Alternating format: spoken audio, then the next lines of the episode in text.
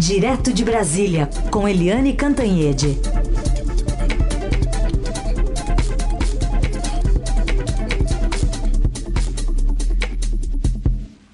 Bom dia, Eliane, como vai? Bom dia, bom dia, Carolina, bom dia, ouvintes. Eu tô mais ou menos, eu tô com suspeita de Covid, mas tem que dar o tempinho para fazer o teste. Ou é uma gripe muito forte, realmente muito forte, ou é Covid. Mas estou acompanhando as notícias. Puxa, acompanhando. Eliane, melhoras aqui, nosso desejo de melhoras. Tá pegando bastante gente mesmo. Se, realmente, se não é vírus é, da gripe, é algum outro que está circulando com bastante força né, em todo o país. É, é verdade. A gente está vivendo uma época de Covid, de gripe, de dengue. É, a situação, a gente tem que ter muito cuidado e olha, o uso do, de máscara ajuda muito, né? Sim. Ajuda muito. Eu vou voltar a usar máscara o tempo inteiro, sinceramente. Bom, Eliane, a gente coloca aqui para você eh, e para os nossos ouvintes o final da, da sessão de ontem lá do Senado, que aprovou essa PEC que turbina os benefícios sociais às vésperas das eleições. Portanto, o presidente da casa, Rodrigo Pacheco, falando. Eu declaro encerrada a votação em segundo turno e determino a Secretaria-Geral da Mesa que mostre no painel o resultado. Votaram sim 67 senadores, não um senador, nenhuma abstenção. Está aprovada a emenda número 1 substitutivo. Agradeço todos os senadores senadoras, lideranças partidárias, lideranças de governo, da oposição, pela demonstração de maturidade política para apreciação dessa matéria, aprovação dessa matéria com medidas sociais absolutamente urgentes e necessárias. De fato, excepcionais, mas necessárias Maturidade política ou incoerência dos senadores da oposição também, Eliane? Pois é, é, o governo deu um checkmate, né? O governo e os governistas deram um checkmate na oposição. Porque todo mundo sabe que ah, essa PEC é uma PEC eleitoreira que é chamada pacotaço pró-reeleição né, uma PEC para comprar votos para o presidente Jair Bolsonaro, né, em bolsões importantes do eleitorado, como caminhoneiros, como taxistas, né, como as famílias pobres que é, tendem em massa a votar no ex-presidente Lula.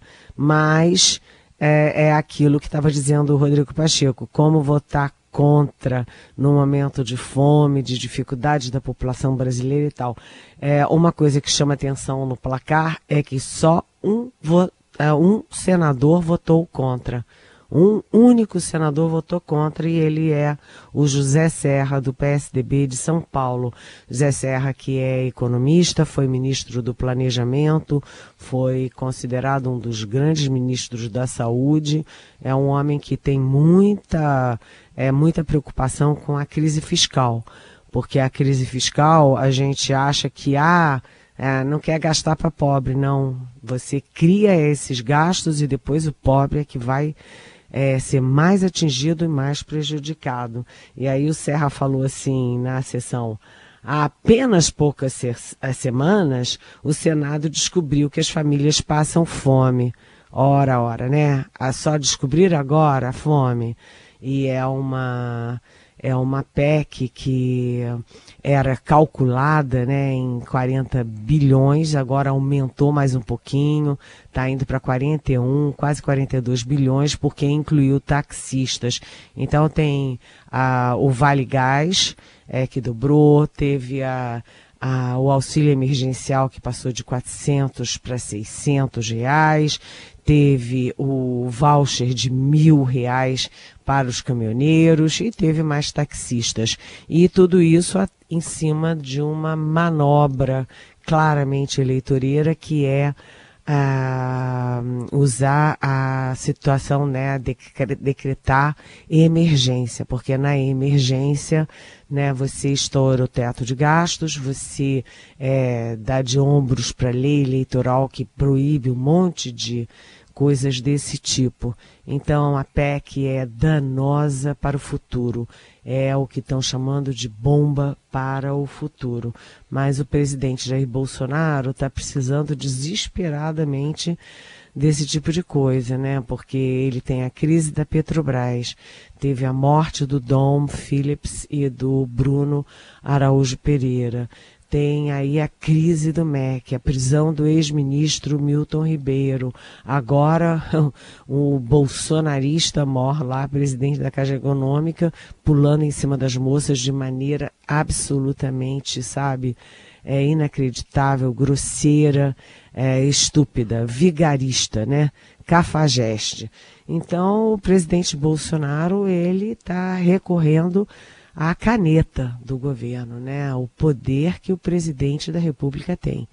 E isso pode ter um reflexo forte na eleição e na campanha a favor dele. Vamos ver. E acho que abre um precedente, né, Eliane, para o próprio presidente Bolsonaro apontar essa incoerência dos senadores da oposição, um argumento para a campanha, com razão, inclusive o que ele já está fazendo nas redes sociais, né? É, é, além de colocar aí um problemão para o dia 1 de janeiro, para o primeiro dia é, de mandato do novo presidente, seja qual for, para lidar com essa conta, com essa fatura. Pois é, é, e quem paga essa fatura é o povo brasileiro, não é o Bolsonaro, nem os filhos do Bolsonaro, né? Quem paga a conta é o povo brasileiro, ou seja, você cria uma situação é, sabe, artificial de que está cuidando da área social, cuidando da fome, etc. Mas a gente sabe que isso tudo é artificial. E, na verdade, o que tem por trás é o interesse eleitoral do Bolsonaro. E a, a oposição foi muito surpreendente, porque é, eu já vinha conversando com os senadores e eles estavam mesmo numa saia justa. Como num ano eleitoral, né, eles que são ouçam candidatos, ou eles têm candidatos, aprovam candidatos aos governos, etc., como votar contra medidas sociais, mas é, as, quase 100% da oposição votar a favor, é, a gente tem que ver como é que foi esse bastidor, como é que foi essa negociação aí. Porque a conta fica para o futuro presidente, seja ele quem for e fica para a população brasileira, porque governos vão, governos vêm, mas quem paga a conta é a população, né? É isso. Bom, Eliane, a gente também fica de olho nessa pesquisa Datafolha, é, colocando uma eleição bastante embolada aqui é, em São Paulo, uma pesquisa que coloca à frente Fernando Haddad, liderando aqui em São Paulo, seguido por Rodrigo Garcia, que conversou conosco aqui ontem no Jornal Dourado, e Tarcísio Freitas empatados. Uma virtual saída de Márcio França da disputa se afunila bastante a disputa entre o petista com 34% e rivais com 13%, né, Rodrigo e Tarcísio com 13%, indecisos são 9%. E, e também chama a atenção é, o quanto a população está desligada de eleição, porque na espontânea, 72% dizem que não sabe ainda com quem vai votar. É, é uma característica, né? Ninguém está ligado em eleição. Está todo mundo ligado com emprego, com a, a comida na mesa, com o transporte, né? com a gasolina. É, ninguém está ainda ligadíssimo em eleição. Isso vai ocorrer mais para frente, é o que a Simone Tebet, candidata do MDB, é, pré-candidata do MDB e da Terceira Via sempre diz: a eleição ainda não pegou fogo, mas o fato é que os dados mostram uma liderança clara do Fernando Haddad do PT e um empate técnico do Tarcísio Gomes de Freitas, que é bolsonarista, e do Rodrigo Garcia, que é o atual governador é, foi vice do João Dória, tem o apoio do João Dória. Algumas coisas chamam a atenção nessa pesquisa. Primeiro, o Rodrigo Garcia estava lá atrás comendo poeira. Ele demonstrou alguma energia eleitoral. Né? É, segunda questão, o apoio do Bolsonaro é ruim ou não? Pela pesquisa, 64% dizem que não votam num candidato indicado pelo Bolsonaro. Isso é uma má notícia, uma péssima notícia para o Tarcísio Gomes de Freitas. E 51 dizem que não votam de jeito nenhum no candidato indicado pelo ex-presidente Lula. Portanto, aí um, aí um, um, uma avenida a conferir para o governador, né, que tem instrumentos, tem caneta, está viajando muito e tem essa é, não tem a dificuldade dos padrinhos, o peso dos padrinhos. Agora a gente chama atenção para a questão do, do Márcio França, porque ele toda hora tá para sair, sai, não sai, sai, não sai. E ele, inclusive, na quarta-feira estava prevista uma reunião e o PT tinha grande expectativa de que ele, o Márcio França, abdicasse da candidatura na quarta-feira e ele nem apareceu na reunião. Então fica essa coisa, vai, não vai, vai, não vai, mas com o anúncio de que o Datena renuncia à candidatura ao Senado, o Márcio França, se entrar na disputa para o Senado, ele passa a ser é, vamos dizer, pule de 10. A outra questão em São Paulo, na eleição de São Paulo, que é bastante interessante, é a Marina Silva, ex-ministra do Meio Ambiente, é. com toda a mítica da Marina, toda a força política da Marina. Ela que sempre se elegeu pelo Acre, agora vai ser candidata a deputada federal por São Paulo, porque ela quer puxar votos para a rede. E ela lançou a candidatura com o Fernando Haddad a tiracolo, ou seja, é, a Marina Silva é, entra como soldada nessa campanha, pensando menos no interesse dela, porque ser senadora é muito mais confortável, mas pensando em puxar votos e fazer bancada, porque a rede, com as novas regras de, de, é, de sustentação dos partidos, a rede corre o risco de, uh, de acabar, né? Então a Marina uh, se mostrou um quadro político como deve ser. Eliane, queria falar contigo sobre o deputado federal Daniel Silveira, que vai receber a medalha Biblioteca Nacional, Ordem do Mérito do Livro da Biblioteca Nacional, homenagem historicamente concedida a acadêmicos, autoridades intelectuais que contribuem para o universo da literatura, e aí tem lá, entre eles, Gilberto Freire, Carlos Dumont de Andrade e agora Daniel Silveira. É, pois é, né, Carolina? Essa, essa informação foi trazida hoje pela jornalista Mônica Bergamo e realmente é um soco no estômago, né? Você pensar num sujeito como Daniel Silveira, né, um bolsonarista bombado, que a mulher recebia auxílio emergencial, né, um sujeito que não tem qualificação nenhuma sequer para ser deputado, ganhar a ordem do mérito do livro da Biblioteca Nacional, isso é um escárnio, né? Carolina, é muito inacreditável, sabe? Espantoso. Incrível. O que, que é isso, minha gente? Acredite, se quiser.